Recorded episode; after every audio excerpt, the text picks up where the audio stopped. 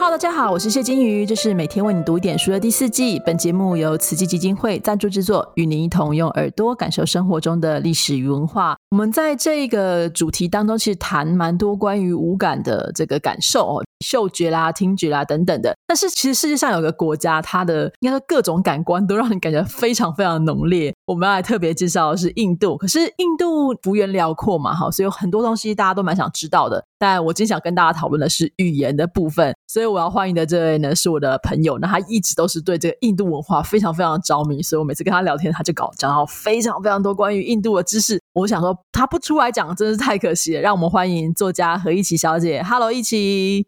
你好，谢谢金鱼，谢谢所有在场的观众，那你们能给我一次机会啊！我要自我介绍一下，我叫何一琪，目前我是蔚蓝文化帮我出版过的散文《围城记》，还有一本童书绘本关于移工的，我的朋友阿米娜。那接下来呢，下半年由台南市文化局为了纪念台南水道一百年的绘本，叫做《冰野弥斯郎城市水医生》哦，冰野弥斯郎与台湾水稻。我最近才去了那个山上水稻博物馆，所以非常期待哈。先不要讲台湾，我们先先来飞一下印度哦。印度大概有多少种语言？因为你常常跟我聊很多，但是我我觉得具体来说，我们可以有个数字，或它可以用什么样的方式去分类归纳它呢？哇，说实在的，这个就有点像跟问印尼、印度尼西亚一样，你要语言真的是初步统计都是都是上百的以上的哦，真的对，上百。然后你说能够被书写的文字的话呢，能够看我们在印度钞票上面被书写了，我刚刚还特地把那个二十卢比啊拿出来一下数一数，至少有十五种吧。嗯，把英文算上去的话，嗯。你的意思是说，就是口语上可以讲的方言可能超过一百，但是书写成文字的大概可能至少有十五种左右。对，至少有十五种。嗯，那那能够书写的文字，其实还有一些，譬如说比较旁支的，是保存下来了，那就不是那么普遍。那刚刚说的说，为什么叫方言？其实他们是称之为官方语言，就是他们一个邦随便就是几千万人口起跳，就说五千啊、六千，所以我们可能认为说像。哈密淡米语现在是新加坡的官方语言之一啊，就是在地铁我们会看到四语并发，其中一这个那个很像圆圈圈又有这种像很直线的那个哈密语呢，它就是以七千万起跳，而且有自己的电影产业，是不会输给 Bollywood 哦。嗯，你说的说是使用这个塔密语的人有七千万这么多，至少七千万，我们还不算海外的，还不算海外的，就是一个就是这样破亿的 语言。所以，我们一般来说，他们有有个比如可以分类吗？就是说，哪些哪些语可能是就是亲戚啊，或者什么，可能什么样的语支？对对，嗯，问的好，分类。嗯，印度人呢，他们其实也常常为了就是说语言的事情非常的烦忧。那他们的每一年就会有一个很有名的叫 Filmfare 的电影节，他们自己也有分成。Filmfare 的主力呢是以宝莱坞 Hindi 语的语种为主。嗯，片种为主。那么在南方的话呢，因为南方各邦也有自己的电影语言，所以它就变成南方四邦联合。譬如说塔米语，然后还有什么马来亚纳语、卡纳达卡语，还有一个语是什么？那个四个语种呢，变成了电影语言这样。所以这四个算亲戚，而且如果你不仔细看的话呢，看比如说电影海报，你不仔细看哦。以我们外人的角度，也会以为是同一种文字，其实他们是亲戚。所以在印度的话，一个人会三种语言是基本功。OK，因为你可能接触的人就是这么多嘛，所以大致上来说，你的意思说，像我们常常认为的 Hindi 语，Hindi 语它是一个什么样的状态下被出现的语言？我可以稍微问一下吗？Hindi 语出现的时间的话，它是结合了，譬如说像波斯语，它也捡了北方语，北方邦 Uttar Pradesh。北方邦就是恒河跟那个呃 Lucknow 那个地方那个邦哈的语言，所以它到处捡一点捡一点然啊，所以几乎整个北边的人都能够讲简单的 Hindi 语，但是它是借了很多的语种，所以它出现的时间会比较晚。大约是什么时候？十十八、十九世纪吗？还是再早？这个确切的时间的话，我不敢断言，因为我不是学语言学的。但是这个时间，金鱼你讲的对，大概就是在这个时候。宫廷是六十七，因为宫廷讲是五度，就是尼赫鲁最爱的那种语言。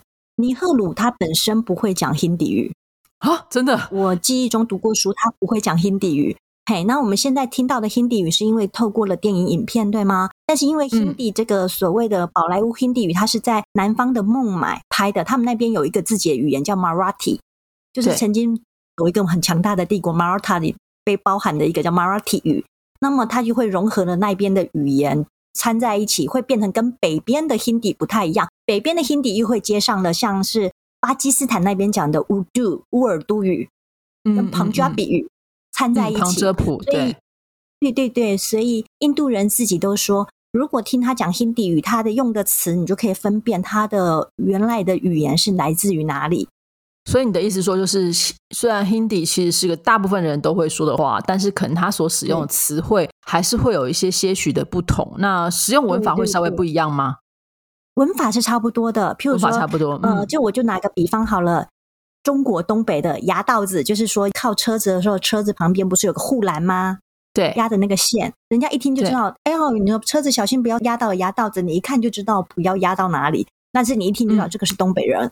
哦，所以是这样的一个概念，就基本上你还是可以听得出它大概，只是有些细部的词汇可能会像我们会站南北啦、站东西一样，你会有一些细节的不同。嗯嗯嗯。那所以你的意思说，就是像印地语的话，是我们平常在电视啦、宝莱坞也可能会看到，然后可能大家都会跟你说，你去印度就学这个语言就对了。那你刚才就是有提到的那个乌尔都语，因为我之前看电影叫《女王与知己》，是讲呃维多利亚的故事，那它有个。护卫是一个印度人，他就说：“女王，你不可以讲印地语，你要讲乌尔都。为什么？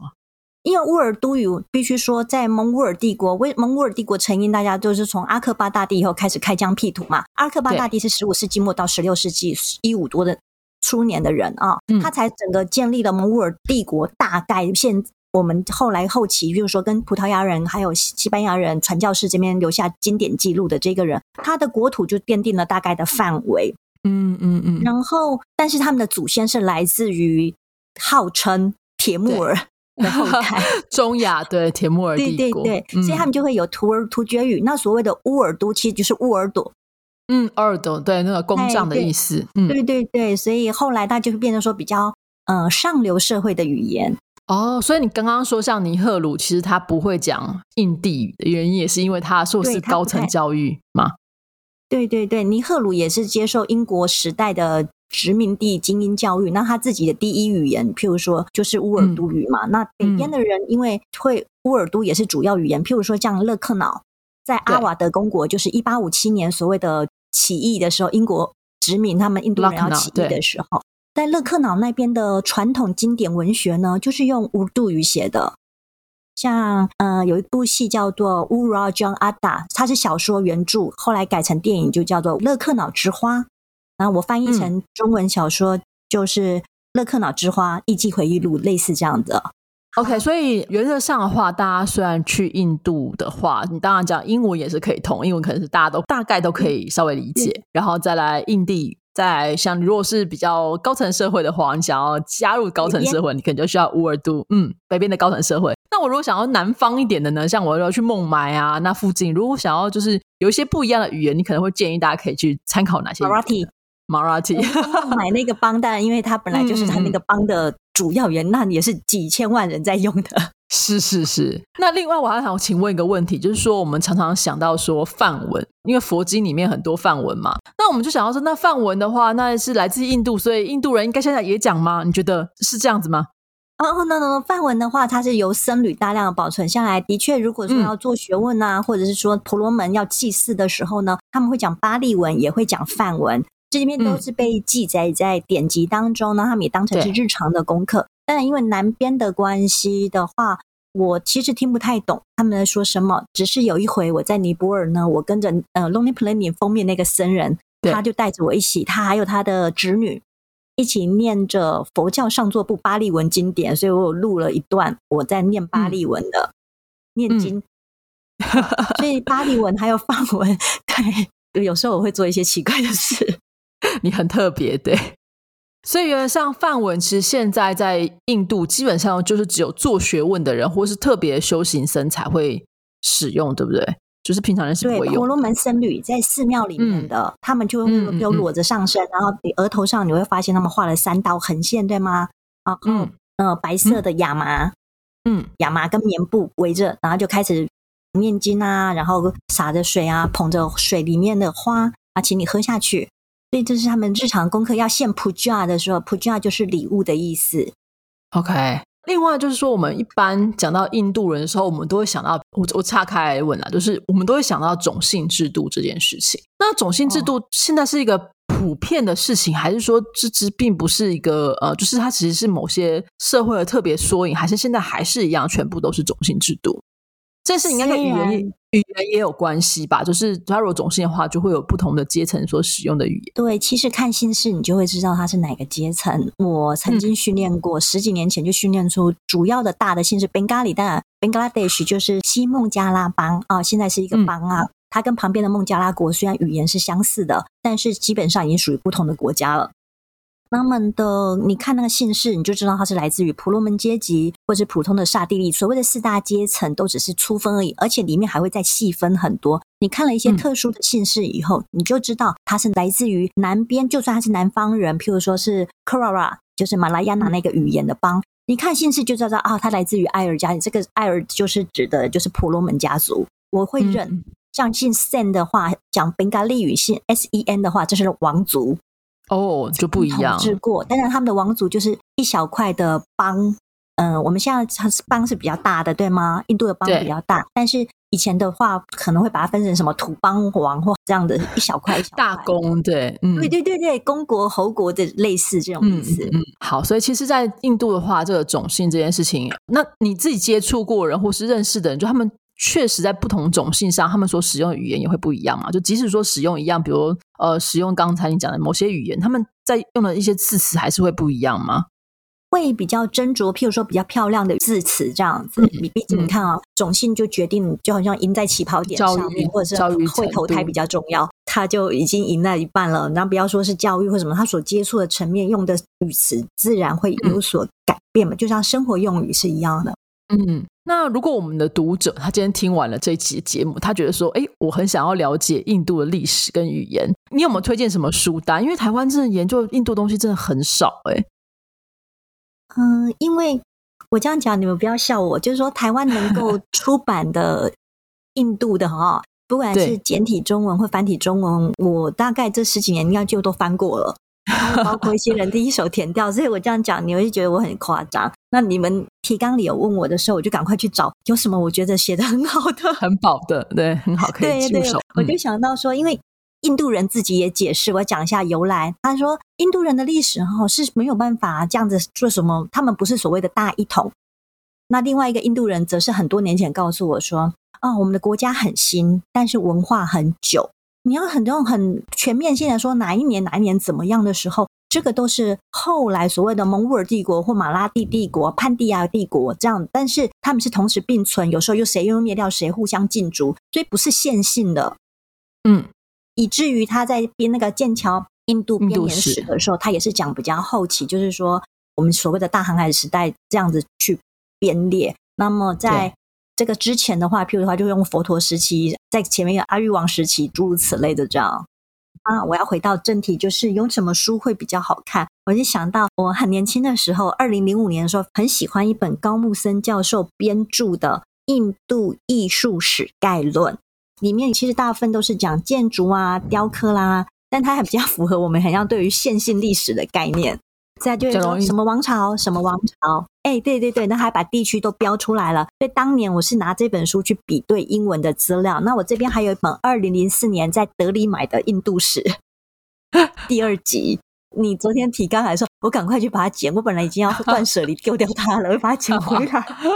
可是它在台湾其实没有中文版，对不对？可以啊，对对，没有中文版，就叫做 India Part Two：The Wonder That Was India Part Two。那是 Re Rezivi 写的，对，他是第二集是写一二零零年到一七零零年，就是所谓的德里苏丹之后的，嗯，的印度半岛。OK，这部分我们可能之后就再贴一下书讯的部分在底下，大家如果兴趣的话可以去查考。那所以中文的部分没有，听起来觉得有点好像要了解印度有点困难啊，怎么办？有一个今年出的我觉得很好哎，叫七河之地。嗯，七合之地，OK，好，七合之地，他讲的是地理的。哦，还有一个人，因为大家也知道南向政策，还有印太战略重新调整之后嘛，他写的是独立之后的事情。嗯嗯嗯，这样就比较是等于是是印度的现代史。比较容易能够印度的现代史、古代史的事情，我们就又要回到英国殖民时期，或者说葡萄牙人跑来争南边、西南边，然后英国人去争了东边，把加尔各答收为殖民地，但是他又要去跟法国竞逐。法国那时候拿走了那个塔米的，就塔米纳杜的 Pondicherry 这个地方，所以 Pondicherry 会讲法文的哦。那么葡萄牙人拿走了 Goa，Goa 一直到一九七三年的时候才还给了，进入了印度邦联。嗯嗯。我这年份我可以清楚一点再回给你吗？嗯，没关系没关系，就我们大家可以稍微搜寻一下，因为大家都知道是怎么回事。我顺便想最后想问你一个问题，就是说你自己为什么会对印度这么有兴趣？是前世记忆吗？对，其实会不会有人在问我？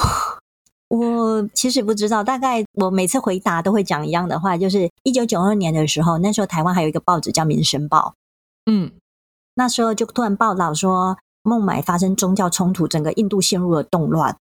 对，我就想啊，为什么会有所谓的宗教冲突？然后我杀你，你砍我，明明你是我邻居，或者说我其实我每天都跟你朝夕相处，你砍我砍你，那弄成说的警察也加入了，还有一些人失踪不明，所以我就很想去印度。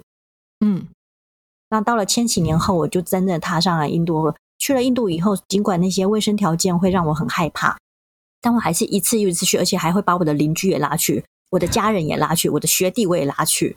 那后来就是因为这样看到他们的雕刻，因为北边的雕刻比较偏有，譬如说有蒙古尔帝国的时候，它前期有一些波斯风，还有伊斯兰风，我就非常的喜欢那种雕刻建筑。到了南印度以后，那又是一种南印度，譬如说塔米拿都啦，或者是说卡纳达卡邦啊，还有克拉拉邦，以及中印部的那个 Andhra Pradesh，嗯，中文 Andhra 什么什么邦这样，它那个地方的雕刻都是非常的浓艳。它的神话在进入本土化的时候，有自己的地方色彩，就不像那个伊斯兰那么对称几何，可是很浓艳，那动物的那种各种形象，我就非常的喜欢，所以就开启了我的自己去找资料啊，然后去读这样。最疯狂的时候，零五年，我的朋友他必须去美国出差，然后我就请他先把那个地址给我，我在亚马逊下单，下单买那个 Hindi 语对照 English 语，我就听那个 CD 在学。嗯，所以很多知识是你自己一方面是去了之后体验，然后再想办法能够精进跟融入当地的生活这样子。对，但是说起来很惭愧，就是我的 Hindi 语一直不好。为什么？因为在印度英语真的太好用了。塔米拿都人听不懂特鲁固语，特鲁固语的人呢又问说：“那你附近有没有什么可以讲？”最后他们的英语都各带自己的腔调，他们也要很努力的去了解。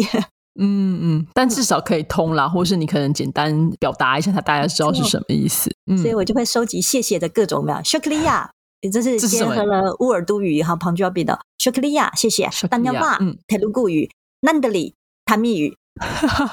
对，综合起来，这光是听这个谢谢就觉得，哎，这词怎么都是完全不一样？你还以为会有至少和音是相同的，完全不同。你是我的姐妹阿嘎阿嘎。另外，我想请问，今天最后还是要问一个问题，就是说，很多人对于印度其实是有蛮多偏见的，比如说，觉得它治安混乱啦，就是当然，它也不是没有一个国家是完全是全好或全坏。那你会鼓励，如果台湾人在理解印度的时候，用什么样的方式，或是呃，用什么样的心情去看待呢？印度人自己都很清楚，他们的治安实在是太坏了。嗯嗯嗯。所以，女性像他们的地铁开通以后，就有一个女性专属车厢。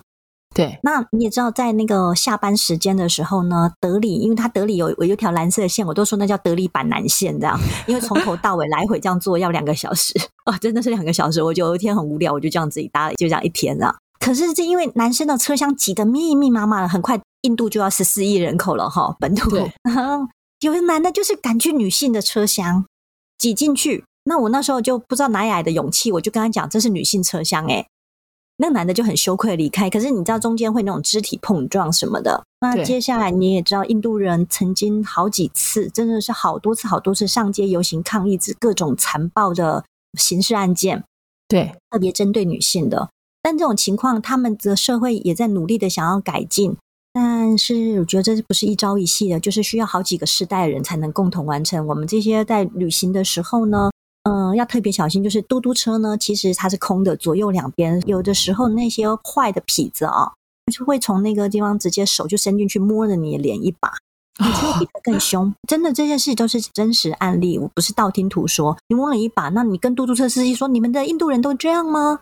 他能够回答什么？他只能笑笑。对，而且这是在德里哦，光天化日，在那个阿育王石柱那个附近。哎呀，就嗯，晚上的时候呢，要搭什么三轮车啦，或者嘟嘟车的时候呢，千万不要落单。嗯，就基本上还是要结伴而行啊，毕竟是在一个异国。但如果说撇开这个治安的部分，你自己觉得你最喜欢印度的什么地方？你除了这个刚刚讲的意建筑啦、艺术啦、这些雕塑啦、文化之外，还有什么东西是让你觉得特别的，想要这样子一去再去，然后很深入的去理解它的文化？我再仔细想想这件事情，我嗯，可能比较难回答。就是它会有一种魔力，真的有魔力。你说吃的东西吗？的确，吃的东西也是很猛的。各种香料，它可以搭配动我们现在很用的烂的叫做层次，但人家的玛莎拉就是多香料、复杂的，每一个厨师都有自己的不传的玛莎拉。嗯嗯嗯，没错。混杂就是那种很多层次的。你说单独是这样的建筑文化吗？它又代表一种信仰内涵，它为什么要这样子做？嗯，像我们刚刚讲泰姬玛哈林，就说爱情故事。可是它的对面的河流，那个最早前泰姬玛哈林他姑姑盖的，泰姬玛哈林主人他姑姑盖的呢，才是整个开启的那种哦融合的建筑形式，把那种波斯啊，还有伊斯兰几何对称以及颜色的石材呢，塑造出那种整个原型。后来才会有开启下一代那个泰姬玛哈林。那要这样讲，那你就不能不讲他们的宫廷史，这个宫廷继承文化。残酷的突厥制度，那也不能不讲他们中间的爱情故事，更不能不讲他们中间讲义文人做的诗歌，就会很多层次的。所以基本上你可以说，就是它真的是有一种魔力啦，就是你看起来好像，因为有现实上有很多觉得脑子会过不去的地方，但是当你可以拥抱它或是欣赏它的时候，你就会看到它那种多层次的、很丰富、很艳丽的、很让你就着迷的那一面。哈，一起我觉得你应该要写一本书，让大家认识一下，就是印度可以怎么样。深度的去了解他的文化，跟你眼中看到这些，我觉得很美好。因为光听你讲，我就觉得非常期待这样子。好的，那大家如果听完了一期的分享之后，应该会很想要认识一下，就是印度到底是怎么回事。那接下来呢，在下一集我们节目当中呢，我们还会再邀请一位作家，他要来聊聊就是印度的植物，是胖胖树老师。那大家就敬请期待喽。那一起教我们一句吧，就是印度人说再见的话会怎么说呢？啊，两种，一种是明天会见到你的是 Gamilage。嘎米勒给，哎，纯粹就是啊，再见啦，我们就走啦，叫 Fair Milage，Fair Milage，好，大家要学起来这两句话，以后你如果去印度的话，你想要刚刚跟人家说拜拜的时候，要记得说这两句话。那我们今天谢谢一起喽，拜拜，拜拜，谢谢大家。